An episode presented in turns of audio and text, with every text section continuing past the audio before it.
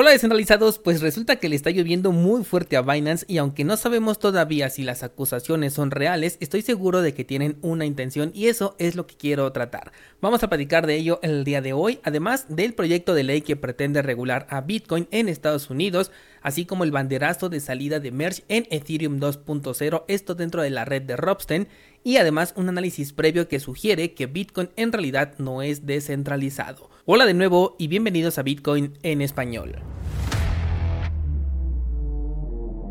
En este podcast adoptamos la filosofía de una economía sin intermediarios, una interacción económica punto a punto que nos permite transferir valor sin ninguna clase de restricción.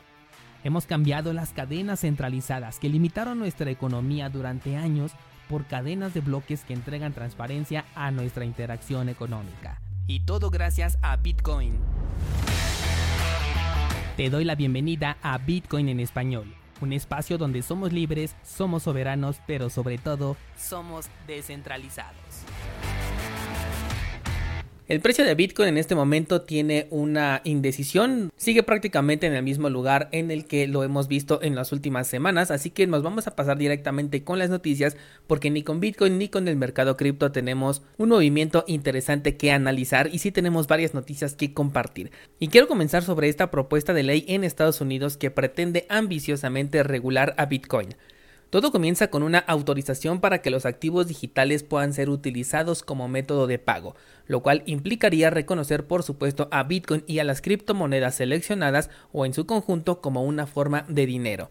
Es importante que te mencione que no se nombra a ninguna criptomoneda en específico, por el contrario se refieren a ellas como activos digitales. Destaca también que las criptomonedas estables están jugando un papel muy importante y que no pueden dejarlas de lado. Sin embargo, se requiere primero que estén adecuadamente estructuradas para que no pase lo de Luna y se nota una preferencia por aquellas monedas estables que tengan un respaldo verificable en un activo subyacente directo como lo es el dólar, el cual debería estar 100% respaldado para poder ofrecer estos servicios. La siguiente regulación, por supuesto, es sobre los impuestos, los cuales limitarán la cantidad a la que puedes acceder sin necesidad de pagar una cuota y no reconocerán las actividades de minería o de validación como actividades económicas, por lo que los ingresos obtenidos con estas actividades no van a ser reconocidos hasta que no los cambies por dinero en efectivo. Después viene la clasificación de las criptomonedas como commodities o securities, esto de acuerdo al propósito de cada proyecto. Aquí es donde pienso que solamente van a agregar a ciertas criptomonedas, pues clasificar a más de las 10.000 criptomonedas que existen sería una tarea titánica y además en constante crecimiento. El siguiente punto es una definición clara de lo que es un activo digital, definición que tiene que ser compartida por los proveedores de servicios a sus usuarios para que sean conscientes de dónde están metiendo su dinero, algo que ya hemos visto por ejemplo en Binance cuando creas una nueva cuenta te hace un cuestionario para que sepas si realmente sabes acerca de este tema y si puedes meter dinero aquí. El siguiente punto es la creación de un comité para la asesoría en tecnología. Así es, esa misma tecnología que han atacado por mucho tiempo, que han dicho que no sirve, que es ineficiente e incluso a veces la han tachado de ilegal, bueno pues sobre esa tecnología ahora quieren crear un comité que pueda asesorar a los nuevos entusiastas. Como no podía ser de otra forma, otro de los puntos es un estudio sobre el consumo energético de la producción de nuevas criptomonedas, ya que como sabes se le ha tachado a Bitcoin de ser peligroso para el medio ambiente. Una pérdida de tiempo desde mi punto de vista, pues este estudio ya está ampliamente documentado que no tiene un impacto por lo menos más grande que el de otras actividades que no generan ningún bien ni al ambiente ni mucho menos a la humanidad. Por último, la creación de un sandbox que es un entorno de práctica para ofrecer servicios a los usuarios. Como podrás darte cuenta con estos puntos establecidos en la propuesta, ninguno es realmente aplicable hacia Bitcoin. De hecho, el error creo que está más bien en el artículo al decir que pretende regular a Bitcoin, y se trata más bien de una propuesta de regulación a la interacción centralizada con activos digitales. Creo que esa sería una mejor definición para esta propuesta. Es importante que sepas desde ahora que Bitcoin es completamente indiferente a dichas regulaciones y puede seguir siendo utilizado de la misma forma antes y después de que un papel sea firmado. Por ejemplo, al principio nos indican que quieren autorizar que Bitcoin se pueda utilizar como método de pago. Sin embargo, esto es algo que ya se puede hacer desde hace prácticamente una década y en ningún momento se requirió ninguna autorización, sino por el contrario, un acuerdo mutuo entre los participantes.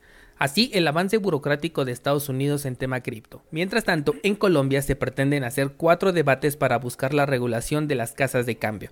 Aquí ya es un punto muy distinto porque saben perfectamente hasta dónde llega su poder de regulación y no pretenden, al menos por el momento, intentar regular a Bitcoin, sino más bien a empresas centralizadas, cosa que pueden hacer sin ningún problema. Como conclusión, date cuenta que el ecosistema cripto sigue avanzando y creciendo sin la existencia de ninguna clase de regulación, por lo que podemos concluir que son innecesarias y cuando lleguen yo ya quiero ver qué respaldo le van a dar a las víctimas después del primer hackeo a una entidad que realmente ya esté regulada para que puedas ver cuáles fueron los supuestos beneficios de todo este tiempo que han invertido en pláticas, conferencias y debates con la finalidad, según ellos, de proteger al usuario final. Cambiando de tema, Binance está en un punto muy delicado y es que por un lado la SEC está realizando una investigación al respecto de la emisión de BNB, la criptomoneda de este exchange, para saber si ofreció la oportunidad de participar a usuarios de Estados Unidos infringiendo las normas de valores. Por otro lado, tiene una acusación por parte de un medio de comunicación quien apunta a Binance de cooperar con el lavado de dinero y permitir el paso de dinero proveniente de hackeos y estafas. Lo que me causa curiosidad de esto es saber cuál es la verdadera intención detrás.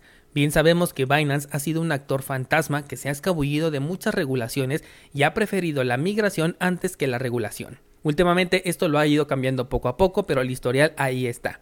Por un lado, sobre la venta de tokens infringiendo las normas, es muy probable que termine en una multa y por el otro lado el artículo sobre permitir el paso de dinero proveniente de estafas y hackeos, aquí considero que todos los exchanges en algún momento han pasado por esto, pues anteriormente no se tenía tan controlado como ahora, en donde todos estos actores centralizados forman una especie de barrera en la que impiden que el dinero identificado como robado pueda seguir su curso, además de que la mayoría de exchanges centralizados ya piden una validación de identidad, así que sería relativamente fácil identificar a alguien incluso después de haber utilizado los fondos robados.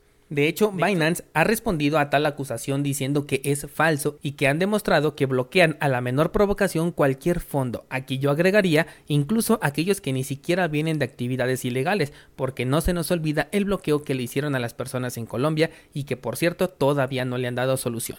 Pero regresando al tema, hacen referencia a los más de 5 millones que bloquearon procedentes del hackeo al puente de Ronin, la cadena de Axie Infinity. No es la primera vez que atacan por diferentes flancos a Binance y tampoco va a ser la última. La pregunta que me hago es cuál es el objetivo de dichos ataques, sobre todo si realmente fuera mentira la acusación que hace Reuters. Quizás generar presión para liberar lo más pronto posible del otro ataque con respecto a BNB y terminen pagando una multa millonaria, esto podría ser. Algunas especulaciones están comparando esto con lo que le ocurre a Ripple y advierten de la posibilidad de que BNB pueda ser deslistada de algunos exchanges, cosa que también le pasó a Ripple, aunque posteriormente lo volvieron a agregar, y esto personalmente lo veo poco probable, pero bueno, la advertencia ahí está. Pasemos a otra noticia y como lo mencionamos la semana pasada, hoy es el día en que Merge va a ocurrir en la red de Ropsten de Ethereum. La red principal de pruebas de Ethereum fusionará su código permitiendo ahora integrar el protocolo de prueba de participación a la cadena al mismo tiempo que la prueba de trabajo. El entorno va a ser controlado debido a que la tasa de hash de Ropsten en prueba de trabajo es muy pequeña y se hará así para evitar posibles ataques que busquen desestabilizar estas pruebas.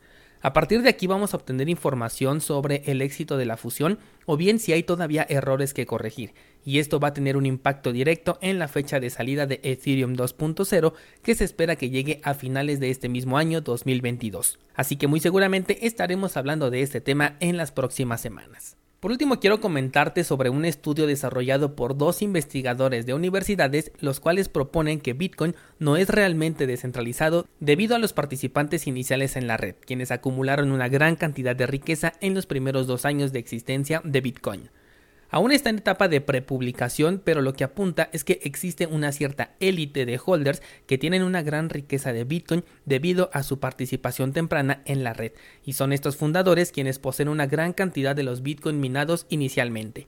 Por otro lado, el estudio dice que los 64 agentes principales son el cerebro de todas las transacciones, de modo que se pueden vincular llegando a perder el anonimato. Finalmente dice que Satoshi pudo haber monitoreado a los mineros antes de su desaparición y eliminando esta función poco antes de dejar su último mensaje. A mí me resulta lógico pensar que los primeros mineros fueron los que se quedaron con los primeros Bitcoin. De hecho, de vez en cuando nos llegamos a enterar que una cartera en la que no se había movido ningún fondo desde hace casi 10 años movió una parte de sus Bitcoin a otra dirección. Es completamente lógico, pues fue una tecnología que pasó de boca en boca y tuvieron que existir pruebas para comenzar a utilizarla. Por otro lado, llamar riqueza a los Bitcoin obtenidos en los primeros dos años, cuando el precio de Bitcoin era prácticamente nulo y no se sabía si algún día obtendría un valor, me parece una definición que abusa del privilegio del conocimiento actual. Por otro lado, decir que Bitcoin no es anónimo es algo que siempre se ha sabido, sobre todo cuando involucramos ya a entidades centralizadas en la interacción, y sabiendo que la blockchain de Bitcoin es extremadamente transparente porque esa es la función de la blockchain en Bitcoin, así que tampoco me sorprende.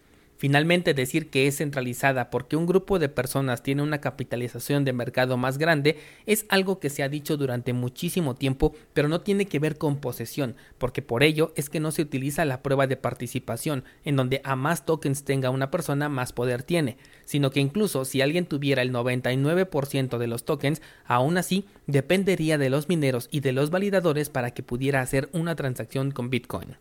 Les voy a compartir este artículo en el grupo de Discord para que lo puedan leer, así como otras noticias que me parecieron interesantes sobre este día. Por otro lado, si quieres delegar tus tokens ADA y obtener recompensas, puedes considerar nuestro pool 7PL utilizando el enlace que vas a encontrar en las notas de este programa, así como también nuestra página de minteo de tokens NFT en la red de Cardano. También te recuerdo que ayer comenzamos con el curso de estrategia para un mercado bajista. Ya puedes encontrar la primera clase publicada en cursosbitcoin.com. Por el momento no tengo nada más que agregar, así que hasta pronto.